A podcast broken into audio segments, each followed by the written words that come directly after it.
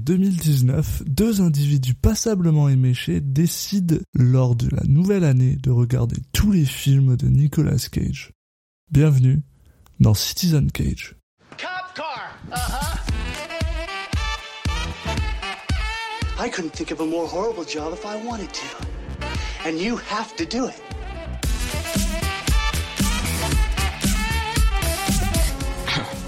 What? I'm gonna steal the Declaration of Independence?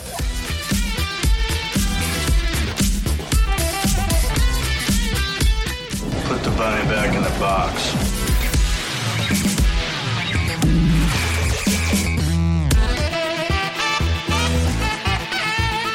I'd like to take his his face off.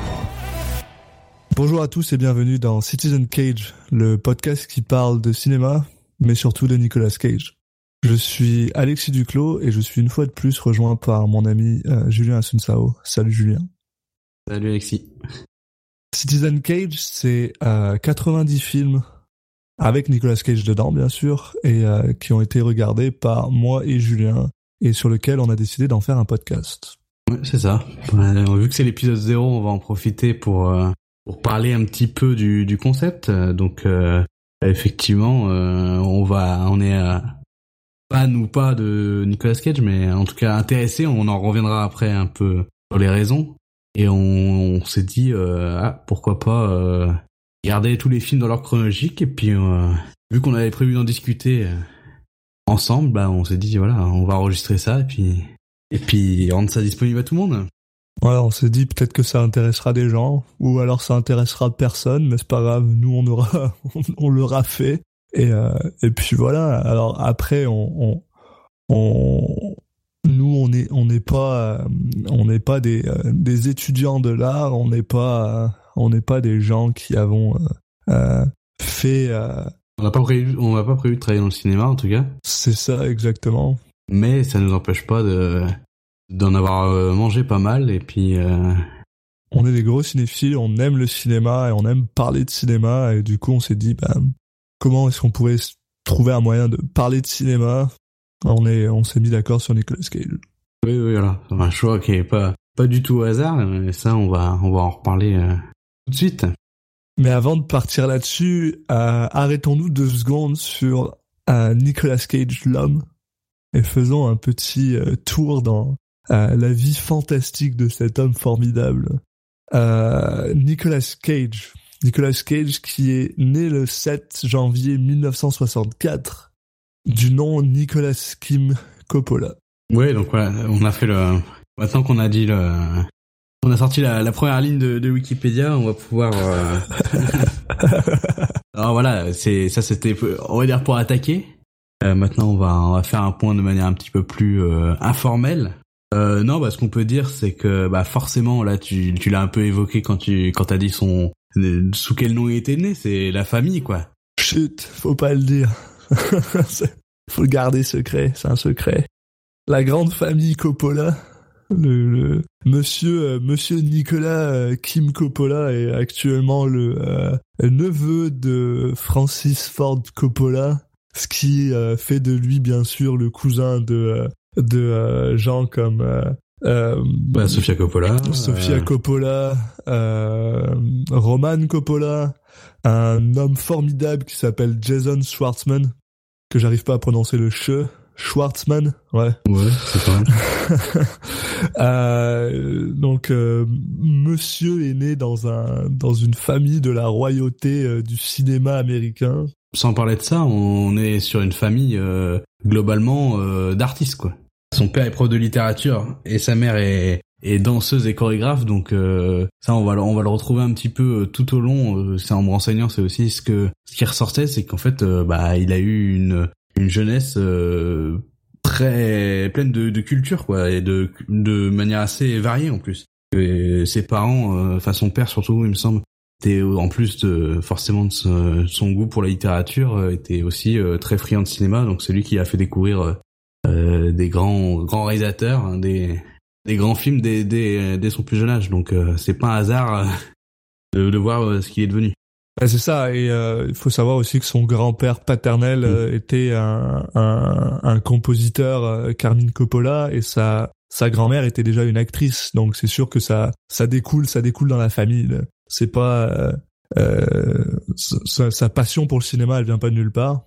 Pour le cinéma et puis même euh, pour l'art en général, parce que quand on voit, quand on lit ses interviews justement, on voit que euh, il va souvent citer euh, bah, de la littérature, euh, il va citer de la musique, il parle beaucoup de musique. Euh, la façon dont il aborde les rôles sont souvent il, il a sa façon de voilà dans la diction, il a un côté très musical. C'est vrai que c'est vrai que hum, la la on va dire la vision euh, générale qu'on a force qu'on a de Nicolas Cage, qui est quand même cette vision d'un homme un peu euh, extrêmement euh, taré, tout simplement. Euh, Oui, puis souvent tourné en dérision. c'est ça, on, on se rend compte que finalement, ça reste une personne qui est extrêmement cultivée Mm.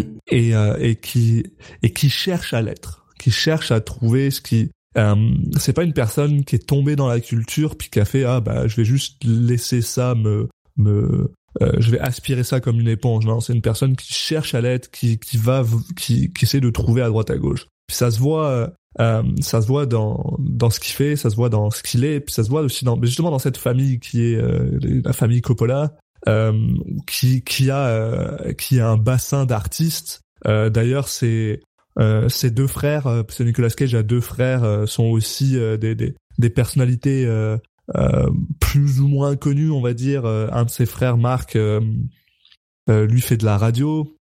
Son autre frère Christopher est un directeur de films de, de série B, même plus que ça, mais c'est un directeur. Euh, donc c'est c'est vraiment tout le monde, tout le monde dans sa famille a l'air d'être dans cette espèce de bah, dans le show business d'une manière ou d'une autre.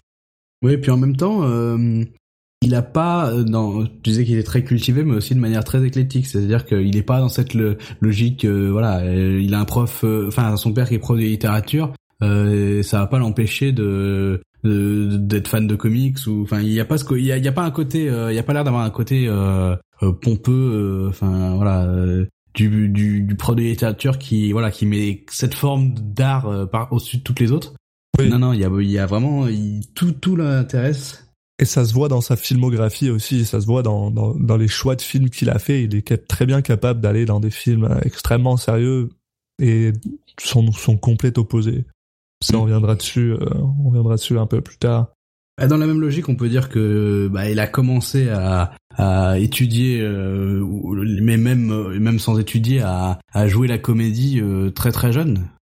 Ça, il, il a été, euh, il a été, euh, parce que bien sûr, il faut savoir que Nicolas Cage et sa famille, euh, les Coppola, sont une famille qui viennent de Los Angeles, euh, qui vivent à Los Angeles puis qui ont toujours été à Los Angeles. Donc, euh, euh, Nicolas Cage euh, est allé à l'école à Beverly Hills. Euh, et bien sûr, Beverly Hills est une des écoles où, étonnamment, les gens qui sortent de là-bas finissent plus ou moins par être dans dans, dans le showbiz à, à un moment ou à un autre. Euh, et ensuite, il a il est il, il est parti pour aller euh, dans une école de théâtre, de théâtre, de film et de télévision, qui s'appelle euh, UCLA School of Theatre, Film and Television. Ouais, j'ai noté euh, euh, qu'il était bon parmi tu t'as dit qu'évidemment il avait croisé euh, des gens qui allaient finir dans le cinéma, mais il y en a notamment un et j'ai noté qu'il était au lycée avec euh, Crispin Lover. Ah ouais, son grand ami Crispin, dont Voilà. on, on, on finira par parler euh, dans, dans, dans des futurs épisodes. On vous fait un petit teaser pour pour l'épisode 1. dans le futur épisode. en fait. Donc il a euh, euh, il, il a été euh, baigné dans, dans dans le fait qu'il voulait être un acteur très très très très tôt euh, en regardant plusieurs films puis certainement euh, James Dean notamment, James Dean dans un de ses films qui s'appelle euh, Rebel Without a Cause. Ah, le fameux film de James Dean. Et d'ailleurs, euh, petite euh, petite anecdote euh, absolument fascinante. Alors pour ceux pour ceux qui savent pas, j'aimerais juste remettre ça en perspective. Francis Ford Coppola, son oncle, son oncle est quand même une personne euh, assez euh, importante dans le monde du, du, du, du showbiz à Hollywood. On parle de la personne qui a réalisé euh, Le Parrain 1, 2 et 3, Apocalypse Now. Euh, donc on parle d'une personne qui a déjà travaillé euh, avec euh, Marlon Brando, Al Pacino, Robert De Niro, Gene Hackman, une, une personne euh, qui est quand même euh, euh, Pèse quoi. qui, voilà, qui, qui pèse dans, dans le business.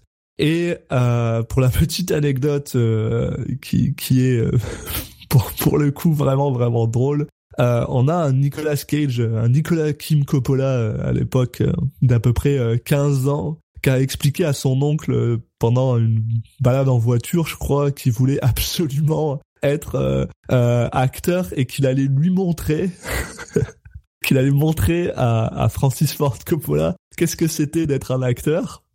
Et, et euh, ah, ah bah, autant dire que le, le, le voyage ensuite a dû être absolument euh, amusant euh, et euh, il paraît d'après les rapports qu'il y a eu un gros gros blanc pendant à peu près 15 minutes après après que Nicolas Cage a fait son son annonce. Il, il mettra quelques années, mais bon, au final, il va pas, va pas être si loin du fait. Hein. Et il finira quand même par faire deux trois trucs plutôt sympathiques.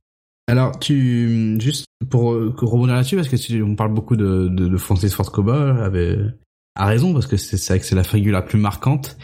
Euh, il faut noter que dans la famille, on- la famille Coppola, en fait, il y, a quand même une une scission en fait, enfin une scission entre guillemets. Il y a une vraie différence entre les Coppola du Nord, on va dire, qui sont justement euh, Francis Ford Coppola, et euh, les Coppola du Sud.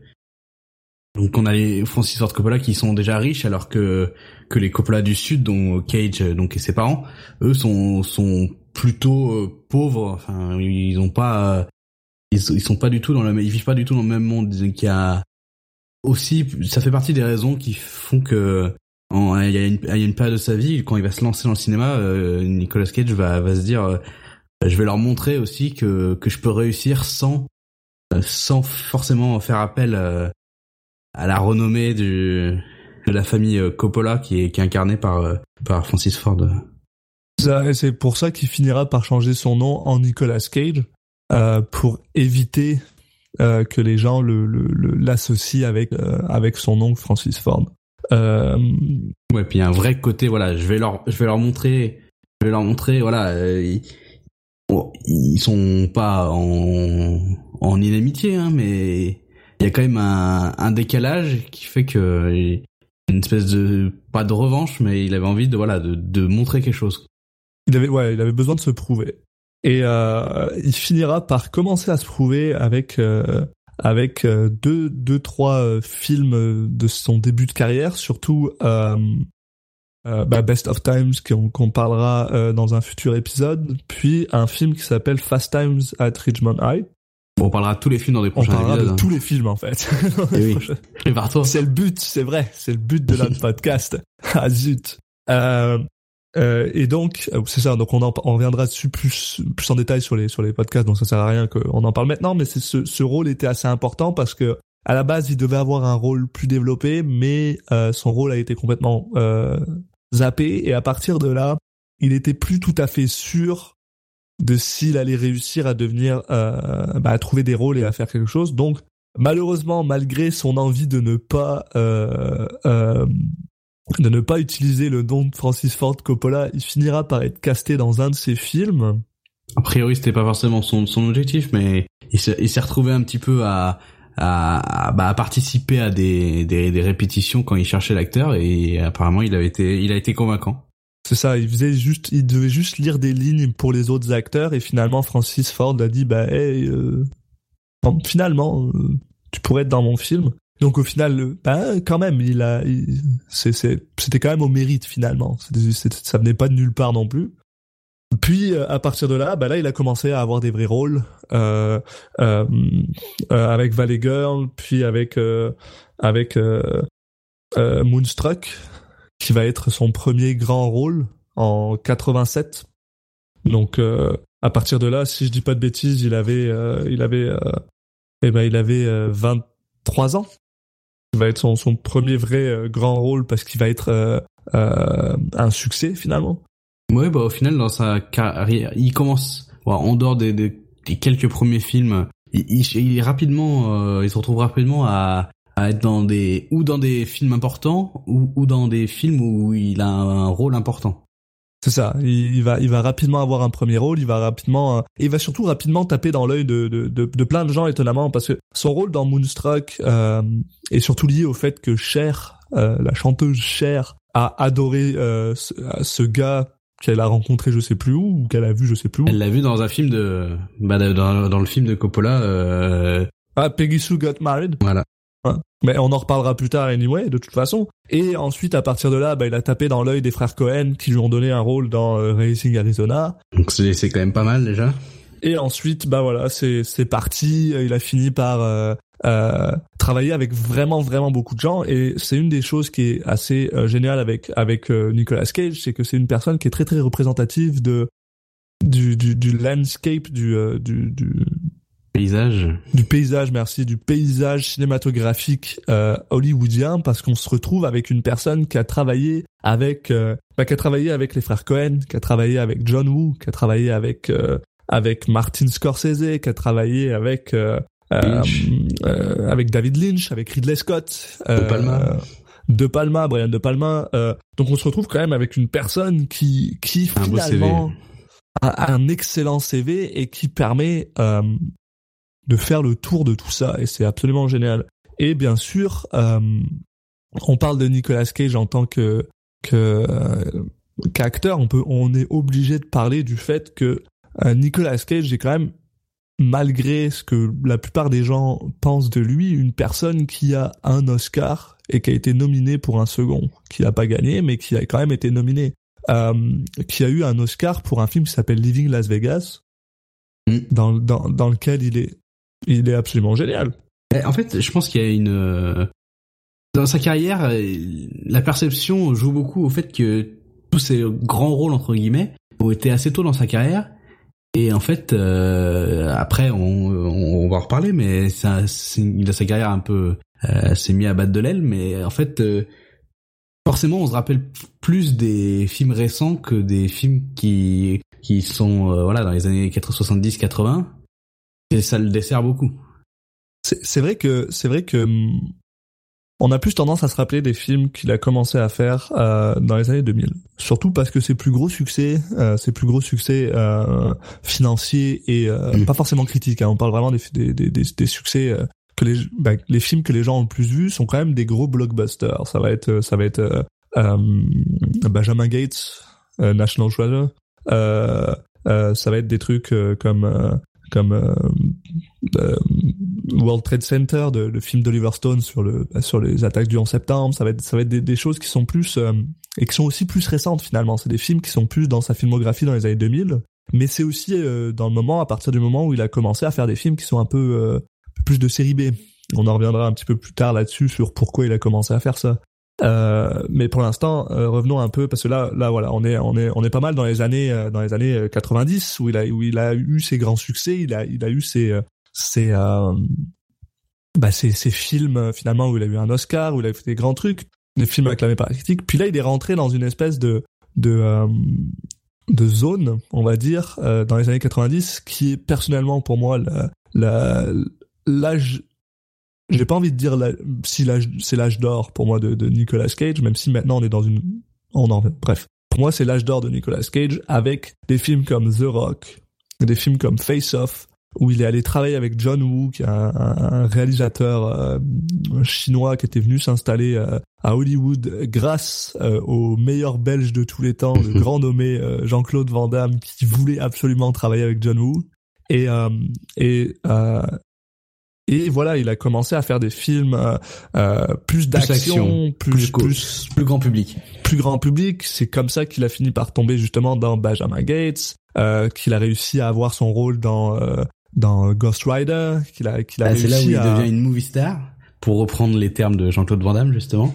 ouais Euh, mais il perd un petit, il perd autre chose. Enfin, il- voilà, il, il a un peu, il concède, il va concéder un petit peu. Alors est-ce que c'est, il était moins appelé pour des rôles un peu plus, c'est-à-dire des films un peu plus d'auteur entre guillemets, ou est-ce que c'est lui qui a fait les choix? On, c'est difficile de le dire, mais en tout cas, voilà, ça, son, son type de film va un petit peu, va évoluer. Ouais, voilà. Et, et en, en partant dans ce dans ce dans ce rôle-là de de d'action movie man, un rôle qui pour lequel il est peut-être pas forcément le plus suited, mais qu'il est pas forcément plus euh, à l'aise dedans. Même si, même si euh, pour moi ces films sont sont absolument exceptionnels. Puis on en reparlera le jour où on en parlera parce que j'ai si hâte de les faire.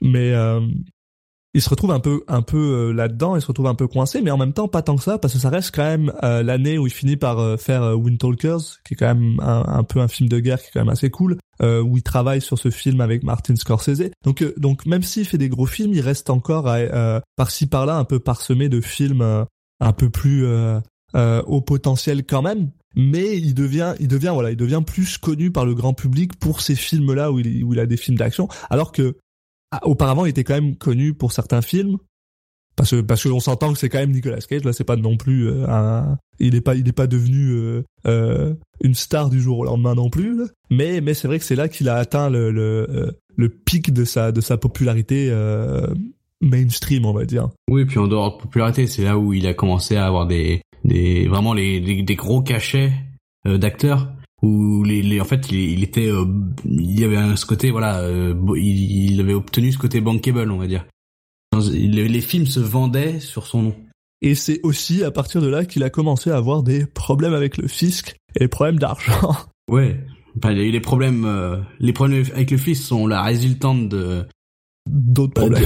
voilà, on va dire que bah en fait c'est c'est quelqu'un qui bah comme on a dit, il est il, il, a assez rapidement obtenu des des rôles importants donc en fait c'est quelqu'un qui est devenu euh, riche jeune ça.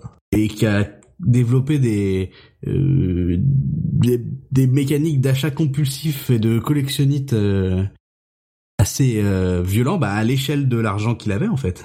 C'est surtout aussi dû au fait que Nicolas Cage a une espèce de d'aversion pour les banques. Et euh, pour lui, le meilleur moyen d'avoir euh, du cash, d'avoir du, euh, du, des assets, c'était d'acheter des maisons et d'acheter de l'art.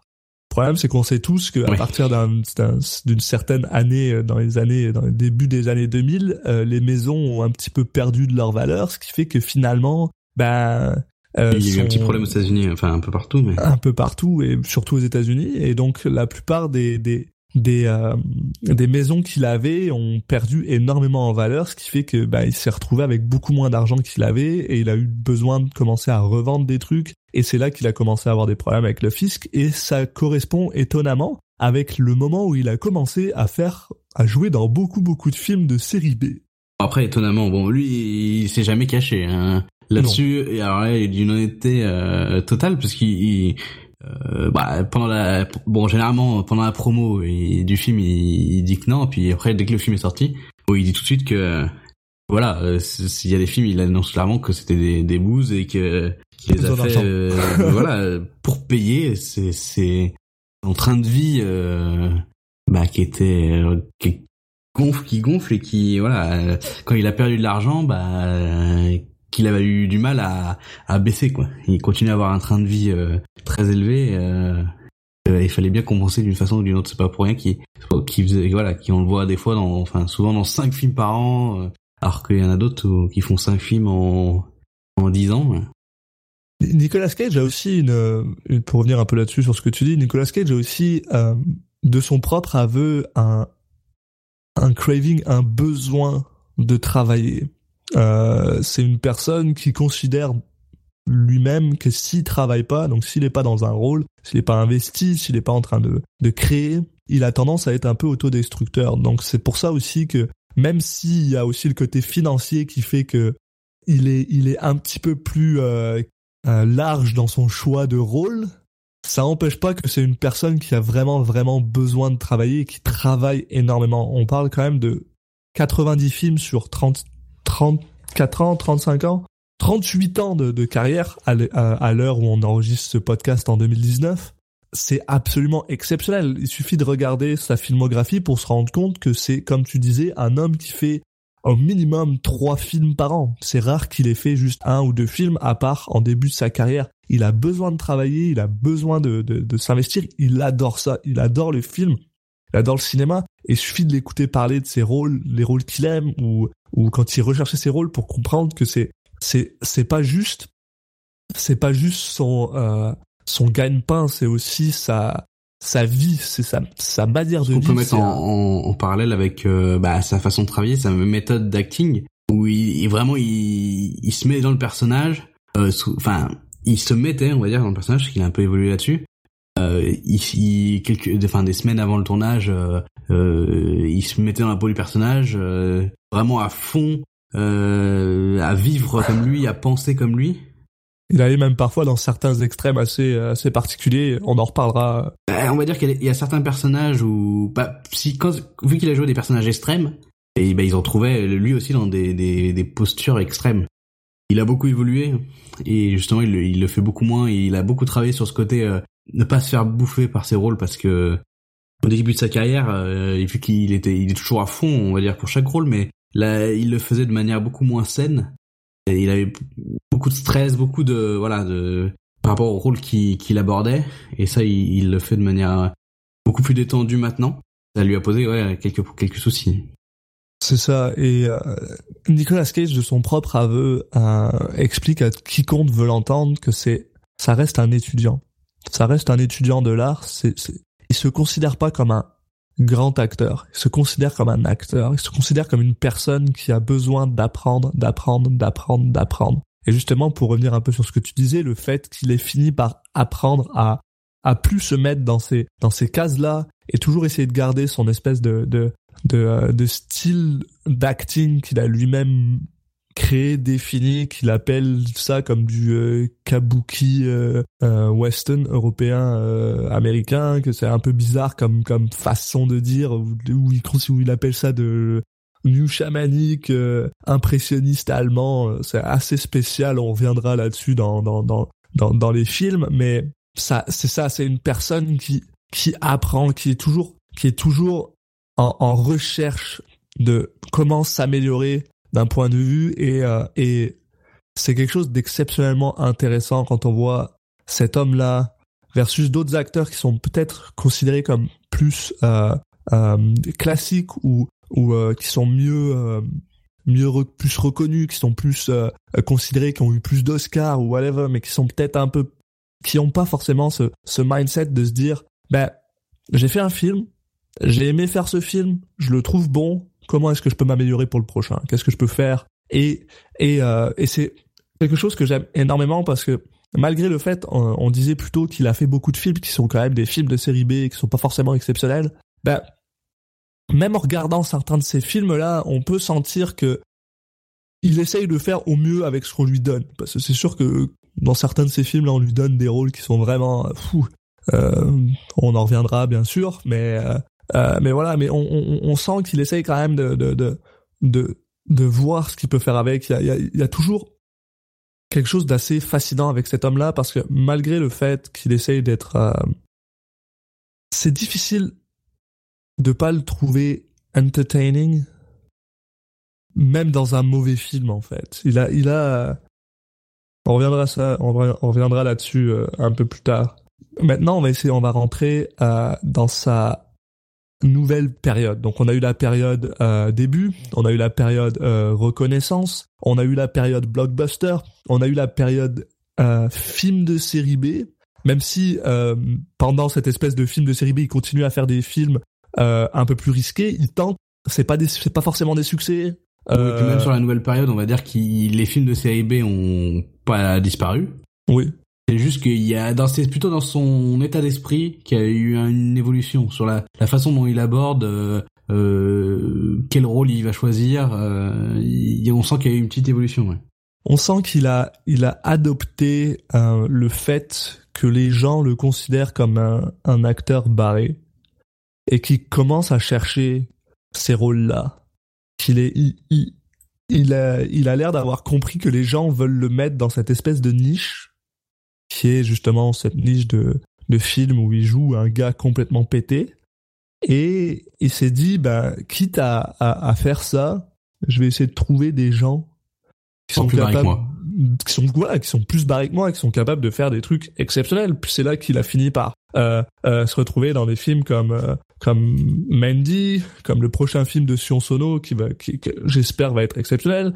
Qu'il est allé dans des films comme Mom and Dad de Brian Taylor. Le prochain film de Sion Sono, euh, enfin je sais pas toi, moi c'est mon film, le film que j'attends en 2019. Hein. C'est un des films que j'attends le plus. J'ai juste envie de voir ça. Déjà, Sion Sono est absolument exceptionnel, mais en plus Sion Sono et Nicolas Cage, ça me, moi ça me, ça me, ça me, ça me donne des palpitations. J'ai envie. Et euh, pour euh, pour recadrer pour les gens qui qui connaissent pas, Sion Sono c'est euh, alors bon c'est un c'est un réalisateur qui a fait beaucoup de choses très différentes, un peu comme Nicolas Cage d'ailleurs. Euh, des films plus sérieux, mais souvent des films un peu barrés. C'est notamment lui qui a fait bah, Suicide Club, c'est peut-être son son film le plus le plus connu on va dire en France. Après il y a eu du Love Exposure ou Guilty of Romance. Et pour faire le le, le pitch de du, du, film justement en question là avec Nicolas Cage, justement un pitch fait par Nicolas Cage, c'est je porte une combinaison noire en cuir avec des grenades attachées à différentes parties de mon corps. Si, je, si je, ne sauve pas la fille du gouverneur à temps, ils me font sauter. Il dit que c'est son film le plus barré qu'il a jamais fait, donc. Euh... C'est, ça vend du rêve. Voilà comment, voilà comment vendre un film. Voilà, exactement, exactement. Et pour ceux qui ont jamais vu des films de Sion Sono, allez voir des films de Sion Sono, c'est exceptionnel. Euh, mais voilà, là on est on est de retour, on est de, on, est enfin arrivé à à bah, 2019, euh, ses prochains films, puis même là, il s'arrête pas, il s'arrête absolument pas. Il suffit de regarder la liste des films qu'il a à venir. Il en a 5, 6, 7. Euh, il a joué dans des rôles, bah, il a joué dans des films très euh, très euh, série B ish, comme la suite de de Ghost Rider dans 2012, qui a été qui était bah, pareil, ils l'ont complètement lâché, ils sont partis dans un truc barré. À côté de ça, il a joué dans des dans des films un peu plus intéressants comme Joe, qui est un, un crime mm. drama un peu plus sympathique. Euh. Justement, c'est très intéressant Joe parce que j'ai vu une interview où il expliquait que ce film, il avait besoin d'un film où il n'aurait pas besoin de jouer, mais juste d'être. Et en fait, c'est vrai que c'est un film où il est très dans la retenue. Euh, il parle très peu, c'est un personnage qui parle très peu et et a priori c'est quelque chose qu'il avait besoin à ce moment-là de repartir de plus belle. C'est ça, c'est exactement ce que tu dis, qui finit finalement par trouver des rôles qu'il a besoin. Il, est, arrivé, j'ai l'impression, euh, quand on l'écoute en ce moment, qu'il est devenu euh, une personne qui est suffisamment euh mentalement posée pour se dire, ok, ben, est-ce que je suis capable d'aller dans ce film-là? Ou alors est-ce que je suis capable d'aller dans celui-là? Peut-être que après après le film de Sion Sono, il va peut-être avoir besoin de jouer dans un film où il est peut-être beaucoup moins barré. Et, euh, et c'est c'est euh, c'est absolument c'est absolument fascinant à regarder, c'est c'est c'est absolument génial. Puis euh, pour revenir un peu euh, sur sur ce qu'il a fait, dernièrement, il a eu la chance formidable de faire un truc qu'il a eu toujours eu envie de faire même si c'était pas même si c'était pas en live action et que c'était plus dans un dessin animé, il a enfin réussi à être Superman dans Titans Go to the Movie parce que euh, euh, Nicolas Cage est un immense fan de comics. D'ailleurs, ça se voit dans son nom, parce qu'il s'appelle Nicolas Cage et que c'est inspiré du euh, du super-héros Marvel Luke Cage. il adore il adore Superman. Il adore Superman. Il était censé jouer Superman dans un film de de, de Tim Burton. Ça s'est pas fait. Le documentaire là-dessus est absolument exceptionnel.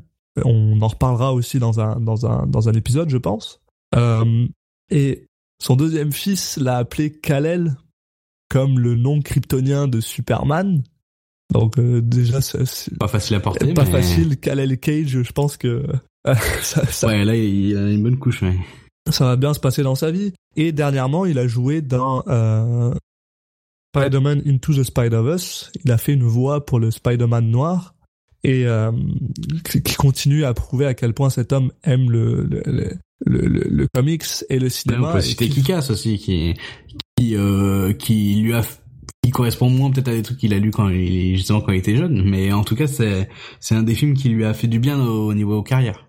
Il a un petit peu euh, relancé, qui a eu qui a été un, bah, dans les films récents c'est un petit peu un de ses seuls succès où vraiment le film a fait a fait un succès en tout cas au box office, pas pas de manière critique, mais c'est euh, c'est devenu rare et ça je pense c'est un, de ces derniers.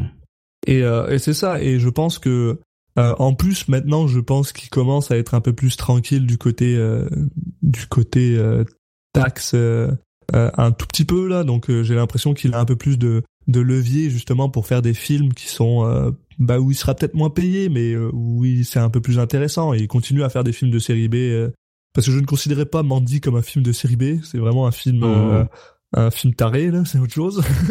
mais euh, mais euh, mais voilà et euh, et c'est ça et je pense que là on a fait le tour de de ce que Cage est capable de faire en tant que que qu'acteur. Euh, là, on est on est arrivé dans une zone qui est absolument fascinante et j'ai vraiment hâte de voir où est-ce qu'il s'emmène. Euh, déjà, et puis on peut dire que le le futur proche, c'est peut-être la réalisation parce qu'il a annoncé que il voulait faire encore 4-5 ans à faire des films, puis qu'après il voulait se concentrer sur la réal. C'est vrai qu'il a déjà réalisé un film Tony, exact avec euh, comment il s'appelle? James Franco, James Franco, entre autres, et le l'excellent Harry Dean Stanton aussi. qui est qui est mine de rien euh, un, un film qui a été euh, euh, salué par la critique dans dans plusieurs festivals. Bah, qui est un sujet assez, ouais, voilà, assez particulier vu qu'il parle de. N'en dis pas trop, je l'ai pas vu, je veux pas en savoir. Si on veut vite fait aussi parler un peu justement de ce qu'il a fait d'autre, euh, donc euh, il, a- il est un acteur, c'est aussi un réalisateur. Euh, comme on sait, c'est un énorme fan de, de, de comic book. Il a, il a aussi écrit un comics avec son fils euh, qui a été publié. Euh, c'est Voodoo Child. Voodoo Child. Il a une énorme collection d'art et de euh, et de comics. C'est aussi une des personnes qui est euh, apparemment euh, considérée comme euh, une des ben, un, des acteurs les plus charitables d'Hollywood qui donne énormément à, plein d'associations caritatives. Donc ça reste une personne fascinante. Je propose, pour conclure cette première partie, de, de se faire un, petit concours de, enfin un petit concours. J'imagine que t'en as aussi de ton côté. Quelques anecdotes que j'ai notées qui, qui m'ont bien fait rire et on finit sur une note, euh, une note à la fois euh, drôle et puis aussi il y a des, ch- des choses qui, qui en disent sur le, personnage, euh, le personnage, enfin la personne en Vas-y, je te laisse commencer. Je suis sûr que t'as quelque chose. Alors laisse-moi laisse-moi fouiller un peu dans mes dans mes trucs. J'ai quelque chose. c'est pas forcément super chronologique. On n'est pas forcément au début ou un truc de ça. Mais moi c'est quelque chose qui me fascine absolument parce que je suis une personne qui euh, qui adore tout ce qui est euh, histoire occulte et histoire euh, Mm. euh, euh, oui occulte euh, fantastique et tout ça. Et euh, Nicolas Cage dans les années 2005 2007 quelque chose comme ça il me semble euh, dans son époque où il achetait beaucoup de bâtiments parce qu'il avait besoin de, de bah, il voulait avoir du cash, a acheté une maison, une maison qui c'est à la Nouvelle-Orléans qui s'appelle la, euh, la Lalaurie Mansion, le manoir Lalaurie, qui est considérée comme la maison la plus hantée euh, aux États-Unis. Et il l'a acheté pour une simple raison, c'est parce qu'il était en train d'écrire un livre euh, sur des fantômes et qu'il avait besoin d'être entouré euh, de, de, de, de cette énergie-là. Donc il a acheté cette maison que la plupart des gens ne voulaient absolument pas euh, s'approcher, parce qu'il faut savoir que la Nouvelle-Orléans est quand même une, une, une ville euh, euh, qui est très euh, entourée bah, de, euh, de vaudou, de trucs comme ça. Donc les gens ont peur de cette maison-là euh, en général. Euh, elle attire surtout des... euh, des des des, euh, des aficionados, des curieux qui, qui qui ont envie de se faire peur ou tout ça et lui décide de l'acheter juste pour écrire un livre, un livre qui d'ailleurs finira jamais par finir et qui terminera jamais et que quand on lui pose des questions là-dessus, il dit qu'il veut pas en parler. Donc moi Voilà. je trouve ça absolument fascinant. Puis ça me ça ça reste une des maisons que j'ai envie de visiter, c'était une des maisons que j'avais envie de visiter euh, depuis longtemps. Euh, D'ailleurs, j'ai prévu d'aller à la Nouvelle-Orléans bientôt, et je sais que je vais aller faire un tour là-bas. Et depuis que j'ai appris que Nicolas Cage avait acheté cette maison, j'ai encore plus envie d'y aller. Ça, c'est ma petite Mm. anecdote pour moi. Bah attends, je vais t'en rajouter. Ah, rajoute-moi en. Non, mais c'est aussi cette maison, c'est elle, est évoquée et elle fait partie du- de l'histoire de la, de la troisième saison de, de American Ouais, Horror Story. Tout à fait. Ouais. Et ils en parlent justement en disant, euh, est-ce que c'est pas la maison qui a été euh, euh, achetée par le gars qui joue dans Face Off? Oui, c'était la maison qui a été achetée par Nicolas Cage. C'est devenu, ouais, c'est devenu un- une pièce de, de de pop art maintenant. Et oui, oui, c'est une maison très connue. C'est à toi. Bon, je commence par une, une petite. Vas-y. Euh, j'ai vu que c'était euh, que c'est. euh, je sais pas si tu connais, hein, il y a un acteur qui s'appelle euh, Johnny Depp. Je sais pas si ça te parle. Ouais, ouais. Légèrement. Bah, j'ai vu que c'était euh, Nicolas Cage qui avait lancé sa carrière. Il, a, il a, il- en fait, il, il jouait de la guitare en Floride. Et il l'a rencontré, ils ont joué au Monopoly ensemble. il lui a dit, ah, toi, toi, franchement, je sens, tu, tu, vas être acteur. Le mec voulait pas du tout être acteur. Il dit, non, toi, t'es acteur, toi. Il l'a envoyé vers son agent, et puis, puis voilà, quoi. Une autre, une autre de mes de mes euh, petites anecdotes euh, que j'aime que j'aime beaucoup, bah c'est c'est pas forcément une anecdote extrêmement drôle, mais c'est plus une anecdote que j'aime beaucoup par rapport au fait que Nicolas Cage aime vraiment beaucoup les comics. Euh, pour la petite histoire, la plupart des gens euh, savent ou savent pas en fait que euh, Superman est apparu dans un euh, un comics qui s'appelle Action Comics numéro 1 qui était qui est encore maintenant un, un des plus gros euh, euh, objets de collection dans, dans le monde du comics euh, qu'il avait acheté en il avait acheté il avait réussi à de trouver un, un- un- cet objet en 1997 euh, qu'il avait acheté pour euh, 100 000 100 110 000 dollars quelque chose comme ça et qu'il a dû malheureusement revendre à cause de ses problèmes de taxes et qu'il a quand même réussi à en tirer 2,16 millions de dollars. Euh, L'anecdote là-dedans, c'est que dans les années 2000, euh, Nicolas Cage a appelé la police pour dire aux gens euh, bah, qu'il avait eu un cambriolage dans sa maison et que une grosse partie de sa collection de comics avait disparu, dont Action Comics numéro 1, qui déjà à l'époque valait à peu près un million de dollars, ce qui est absolument bah, déjà exceptionnel, immense, et qui a été retrouvé 11 ans plus tard, donc en 2011, l'année où il l'a revendu, 11 ans plus tard, par la police qui ont fini par identifier euh, le, le, le, le, comics exact et qu'ils l'ont ramené à Nicolas Cage pour qu'il puisse le vendre. Ce qui est absolument, euh, absolument formidable. Et ils l'ont juste retrouvé parce que euh, bah, finalement, euh, une personne avait acheté ce comics et qu'ils se sont rendus compte que bah, c'était le comics qui avait été volé 11 ans plus tôt euh, chez Nicolas Cage. Ok, ouais, comme quoi, il des fois, il, il faut, il faut y jusqu'au bout. croire jusqu'au bout. Il a même dit que c'était un don du ciel que ce comics revienne dans sa vie euh, au moment où il est revenu parce que justement il avait vraiment vraiment besoin de pognon. Parce que c'est absolument génial. Moi, j'en ai une euh, qui est spéciale dédicace pour Ah. toi. J'ai vu que pendant le, le, le, le tournage du film euh, À tombeau ouvert, Ok. euh, il s'était, il a été suivi et il s'était fait harceler par un mime. C'est-à-dire qu'il y avait un mime qui le suivait et a priori, il a même réussi à arriver sur les, à, il a jamais su comment, à rentrer sur le plateau de tournage. c'est vrai. Et il était là, sur les plateaux de tournage, euh, il faisait le mime. Bon, euh, pour, la- pour la petite histoire, pour les auditeurs qui nous écoutent, euh, je suis à la fois euh, coulrophobe, donc j'ai peur des clowns, et je déteste les mimes. Donc voilà. Et je me permets, je me permets même d'enchaîner parce que je, il, il a pas, il a, pas eu beaucoup de chance à ce niveau-là, euh, Nicolas Cage, parce que c'est pas la, c'est pas la seule fois où il s'est fait euh, harceler qu'il avait un stalker. ouais.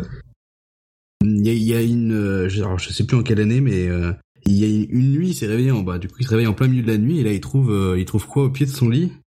Un homme nu en train de manger une glace au chocolat. C'est- oui. Et là, elle est, elle est splendide dessus.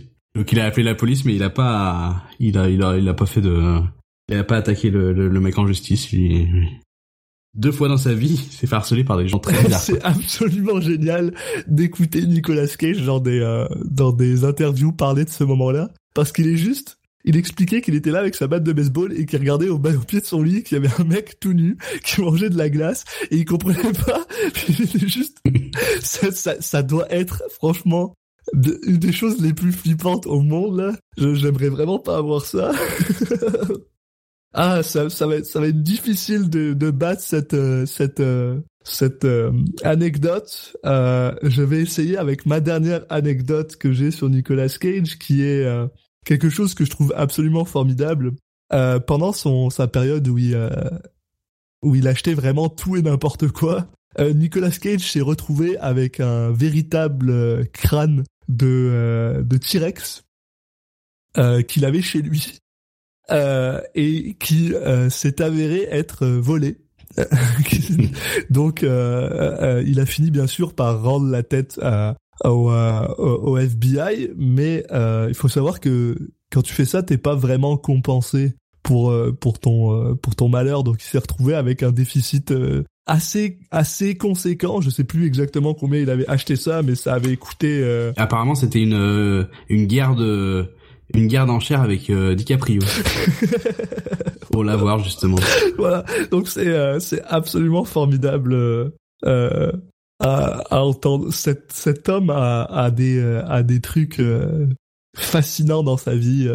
Faut savoir qu'il a plusieurs il avait plusieurs châteaux euh, en Écosse euh, qu'il a acheté juste parce que il allait là-bas et il trouvait qu'il se sentait bien dedans. Donc voilà, il a acheté des châteaux. Puis euh, Nous, on n'a pas le même genre d'achat on n'a compulsif. pas le- ouais, c'est ça. Mais moi, en tout cas, pour moi, je sais pas si t'en as d'autres, mais pour moi, ça conclut. euh, mais euh, Bah, ça me fait penser avec une autre justement. oui. Et celle-là, je suis pas sûr que tu la connaisses parce Ah. que je crois que je l'ai, je l'ai lu dans un, dans, une, dans un endroit un petit peu obscur. Ok. Euh, c'est une, une amie d'enfance qui, qui parlait de ça. Et en fait, quand il était très jeune, il était, euh, bah, il était très ami avec, euh, enfin, il est toujours ami avec lui, mais il, ils se connaissent depuis qu'ils sont jeunes avec euh, Rob Zombie. Ah. Donc le, le, le chanteur euh, de, de métal et le, qui est aussi réalisateur de, de films. Pour la petite histoire, Nicolas Cage a joué dans un de ses euh, short movies où il joue un, un Fu Manchu, un chinois méchant, très méchant pour il était invité à l'anniversaire de, de, Rob Zombie et donc il y est allé avec cet ami d'enfance et il lui a offert une tête réduite. tête réduite d'Indien. Donc très jeune, il a eu, il avait un petit peu ce et bah on a déjà parlé un peu de, le, de son intérêt pour l'occulte, pour les choses un peu bizarres. Oui, tout à fait. Ouais. Il l'a eu très jeune et justement il collectionnait entre autres des, des têtes réduites et voilà c'était un des cadeaux qu'il a fait à, à Rob Zombie euh, aussi des jeunes donc euh, c'est peut-être à cause de lui que que Rob Zombie a, a tourné comme ça on sait pas. Welcome, Nicolas Cage.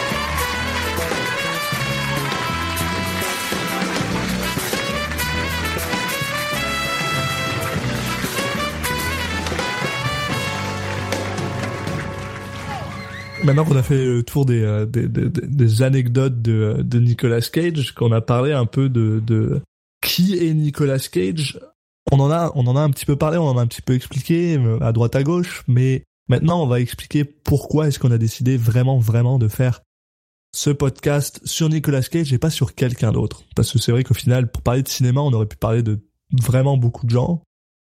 Ce qui est intéressant, c'est je pense qu'on a des raisons assez différentes l'un et l'autre. Tout à fait. De d'avoir de, de, de trouver de voilà d'avoir un grand intérêt pour Nicolas Cage. C'est vrai. Pour Nicolas Cage et de penser qu'il y a moyen de faire quelque chose de, de très intéressant. Euh, pour ma part, pour ma part, je vais, je vais le dire, je vais le dire, je n'ai absolument aucun problème à dire ça. J'adore Nicolas Cage. J'adore sa son son méthode acting, j'adore sa manière de surjouer, mais pas vraiment. J'adore sa manière de de faire ce qu'il appelle justement son kabuki bizarre c'est euh, Ethan Hawke lui-même qui disait euh, que Nicolas Cage était probablement un des seuls acteurs en ce moment qui ose faire quelque chose avec le cinéma, qui ose faire quelque chose avec l'acting, qui ose tenter un truc. Et moi, c'est quelque chose qui me fascine. Je suis fasciné par Nicolas Cage et ça. Et c'est en espèce de...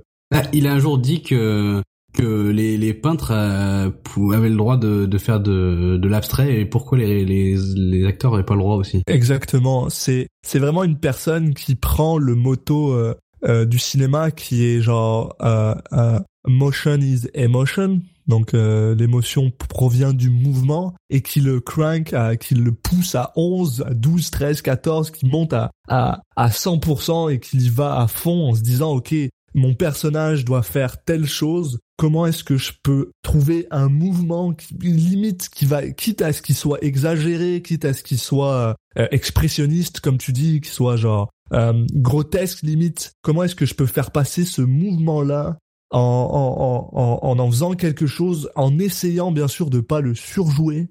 Et ce qui est une, une ligne extrêmement fine sur laquelle marcher et bien sûr des fois il y arrive des fois il y arrive pas des fois, on se trouve avec des, des performances qui sont inégales ou alors des performances qui sont horriblement justes.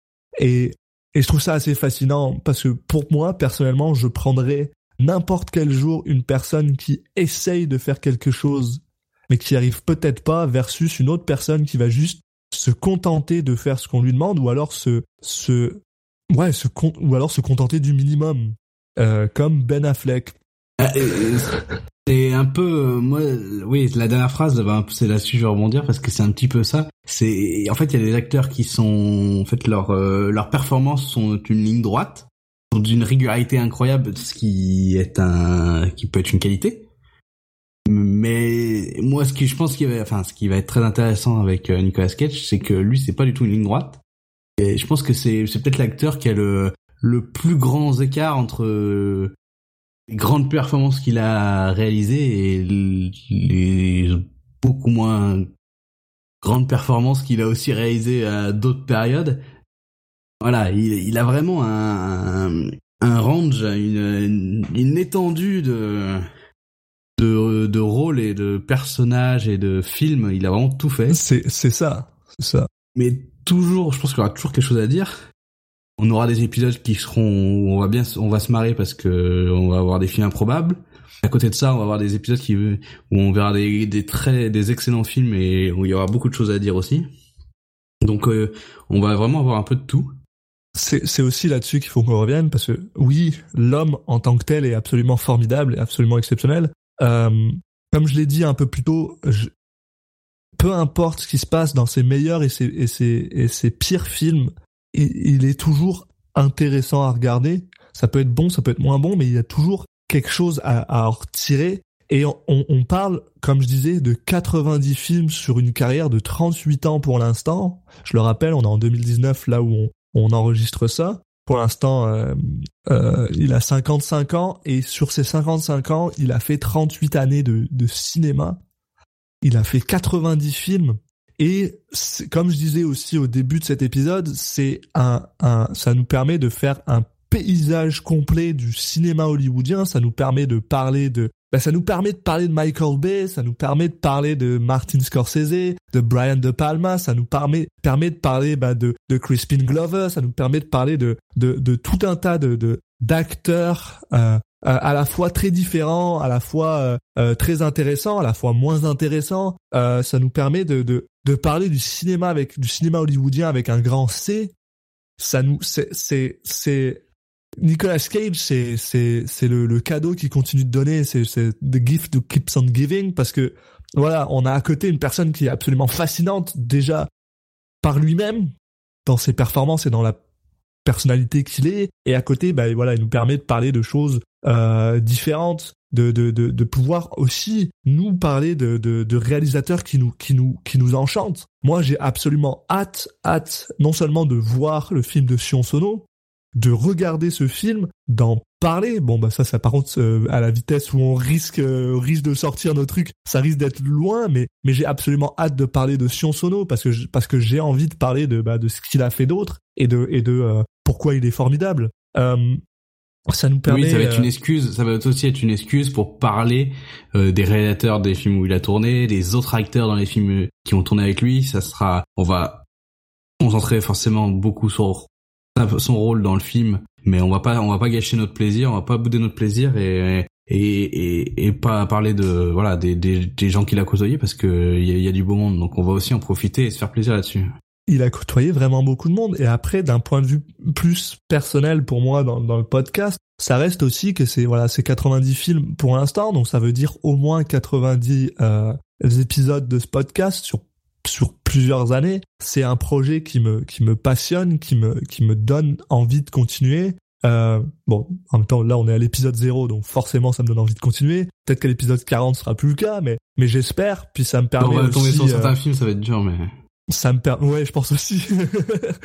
Mais ça va être drôle. Euh, euh, ça me permet moi aussi personnellement euh, euh de, de, de, de garder un, un, lien avec une personne que j'apprécie énormément qui est Julien que avec qui on a euh, cette cette passion du cinéma avec qui on parle beaucoup euh, parce que il faut le savoir moi en ce moment je vis au Canada, Julien vit en France, puis bah voilà, ça ça ça nous donne ce lien pour qu'on continue à parler de, de quelque chose qui nous passionne tous les deux et, euh, et c'est un projet, ben, comme voilà, qui va nous prendre des années, sur lequel on sait qu'on peut s'améliorer, qu'on va faire des choses. Euh, c'est, c'est, c'est Nicolas Cage euh, nous offre une opportunité euh, exceptionnelle. Et à côté de ça, ben, 90 films, personnellement, moi, je pense que j'ai dû en voir 20 de ces films, à peu près. Et, et si je te demande les films qui t'ont marqué dans la ah, mes, mes films, mes films préférés de Nicolas Cage. Euh, euh, pour moi, il y a la Sainte Trinité. Il y a vraiment la Sainte Trinité. Puis en plus, c'est drôle parce que c'est des films qui ont été faits l'un après l'autre que j'ai vraiment absolument envie de revoir. C'est euh, The Rock avec mon ami euh, Sean Connery réalisé par euh, Michael Bay parce que je j'adore ce film.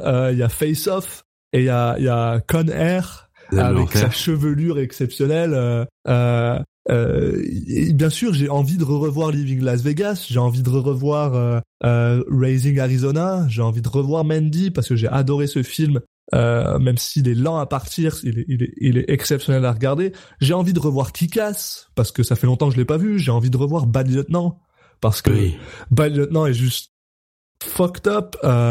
Euh, Et j'ai vraiment, vraiment, vraiment très, très hâte euh, de pouvoir parler du moment où, euh, où Nicolas Cage a volé la déclaration d'indépendance parce que ce film me, me remplit de joie. Euh, Lord of War, il y, a, y, a, y a beaucoup de films que j'ai vu que j'adore et que j'ai vraiment envie de revoir puis il y a des films que j'ai pas vus que j'ai vraiment vraiment hâte de voir des films qu'il a tourné avec avec Coppola avec Coppola Moonstruck je l'ai toujours pas vu j'ai envie de le revoir euh, tous ces films vraiment très pourris qu'il a fait, euh, j'ai absolument hâte de les voir. Alors, je sais pas si tu, est-ce que tu as vu euh, The Wicker Man? Eh ben, eh ben, eh ben, à mon grand, euh, à mon grand regret, absolument pas. Eh ben. Et j'ai vraiment, vraiment très, très hâte de voir ce film. Eh ben, moi, je l'ai vu et j'ai très hâte que tu, J'ai hâte de voir son film Sony parce que je l'ai jamais vu. Euh, Mais, y a, y a, intéressant. C'est ça, c'est ça, c'est une personne qui a une filmographie absolument géniale et euh, on aurait pu prendre, on aurait pu prendre d'autres gens, on aurait pu prendre, euh, on aurait pu prendre des gens peut-être plus euh, connus, plus célèbres, on aurait pu prendre, on aurait par exemple pu prendre, comment il s'appelle, Robert Downey Jr. ou, ou des gens comme ça qui ont un peu ce genre de carrière aussi avec des hauts et des bas. Mais, oui, mais Mickey Rourke, Mickey Rourke par exemple, mais j'ai clairement l'impression que. Mais il y a moins de, il y, y, en a moins. On aurait eu, on aurait eu moins de. Là au moins on sait qu'on est réglé pour 20 ans. on sait qu'on est parti pour. pour des années. Et, et mais il y a aussi le fait que je pense que le le le bas euh, de carrière de ces gens-là est pas aussi intéressant que le bas de carrière de Nicolas Cage. Ouais, il est pas aussi et, bas. Et il euh, y a il y a quelque chose que que certaines personnes disent parce que si on est honnête, on n'est pas les seuls, à, on n'est pas les premiers à faire ce genre de podcast là. On n'est pas les premiers à faire ce, ce truc là. Mais parce que tout le monde est fasciné par essayer de comprendre est-ce que Nicolas Cage est un bon acteur ou non. Pour moi, c'est le cas, c'en est un. C'est peut-être pas ton cas, mais bah, pour moi, ça sera le. J'en tirerai ma conclusion à la fin. Parfait. Mais surtout, ce qui est intéressant à savoir, c'est que beaucoup, beaucoup de gens se posent cette question. C'est très, très rare d'avoir un acteur qui est aussi euh, polarisant. En général, un acteur, c'est soit on l'aime, soit on l'aime pas c'est très difficile de dire tiens est-ce que c'est est-ce que est-ce que j'aime ou pas Nicolas Cage? Est-ce que est-ce que je enfin c'est absolument formidable. Et pour moi je, vais je, moi je, vais je vais finir en je vais finir là-dessus en disant quelque chose parce que pour moi c'est vraiment c'est vraiment comme ça que je le vois comme ça que je le sens par rapport à Nicolas Cage. Je suis convaincu que Nicolas Cage est un c'est un des acteurs les plus fascinants de sa génération si ce n'est un des meilleurs acteurs de sa génération. Parce que quand je pense à sa génération, donc on parle d'acteurs qui ont maintenant 55 ans, 60 ans, quand je pense aux, autres personnes de cet âge-là, euh, ben euh, tantôt tu parlais de tu parlais de Johnny Depp, tantôt tu parlais de de euh, de euh, euh, comment il s'appelle Leonardo DiCaprio ou même Brad Pitt regarde ces trois personnes, regarde leur performance sur euh, probablement 38 ans aussi de de de de d'acting et tu vas te rendre compte qu'elles sont quand même toutes très similaires. Elles sont toutes basées sur un sur un sur des choses qu'ils ont pioché à droite à gauche. Euh, un, des films dont j'ai le plus hâte en 2019, c'est euh, c'est euh, Once Upon a Time in Hollywood de Quentin Tarantino où justement il y a et Leonardo DiCaprio et Brad Pitt mais je ne m'attends pas à être euh, même si je m'attends à ce que leur prestation soit juste, soit formidable, je ne m'attends pas à être euh, surpris par ce que je vais voir. Alors que Nicolas Cage, tu rentres dans un film, tu sais pas, tu sais pas à quoi tu t'attends, tu sais pas ce qui va arriver, et, et, je pense qu'il y a personne qui peut euh, expliquer ça mieux que Nicolas Cage lui-même quand il parle de euh, quand son oncle euh, Francis Ford Coppola l'a appelé pour lui dire j'ai absolument besoin de toi dans un de mes films et que le mec a dit d'accord mais dans ce cas-là je veux je veux faire en sorte que je veux le parler je veux faire en sorte qu'il parle comme euh, Porky je crois ou un, un, autre nom je sais plus exactement ce que c'est mais il voulait il a dit d'accord je joue dans ton film mais tu me laisses faire n'importe quoi. Tu me laisses faire ce que je veux et ça je trouve ça fascinant. Et j'ai absolument hâte à, à nos euh, futures trois ou quatre années où on va juste regarder des films. Écoute, ça me paraît être une, une conclusion parfaite. Je pense que Vous avez compris maintenant euh, quelles sont les raisons qui nous poussent à voilà à vouloir engager ce, ce projet un peu fou. Qu'est-ce qu'on qu'est-ce qu'on y voit? Est-ce qu'on qu'est-ce qu'on voilà qu'est-ce qu'on attend de avec impatience de, de voir et de de, de pouvoir discuter. Donc euh, bah il nous reste plus qu'à qu'à vous remercier de nous avoir écoutés euh, jusqu'à la fin. Merci à tous. en espérant que voilà que vous nous suivrez nombreux pour le pour l'épisode 1 et puis 2, 3 et puis jusqu'à l'épisode 875. euh, vous pouvez nous retrouver donc euh, sur sur Twitter donc on a le au compte euh, at Citizen Cage Pod avec bien sûr le, le, flux RSS pour pour s'abonner et puis le plus tôt possible sur sur iTunes, Spotify et compagnie. Merci encore et salut. Merci à tous et à la prochaine pour Best of Times.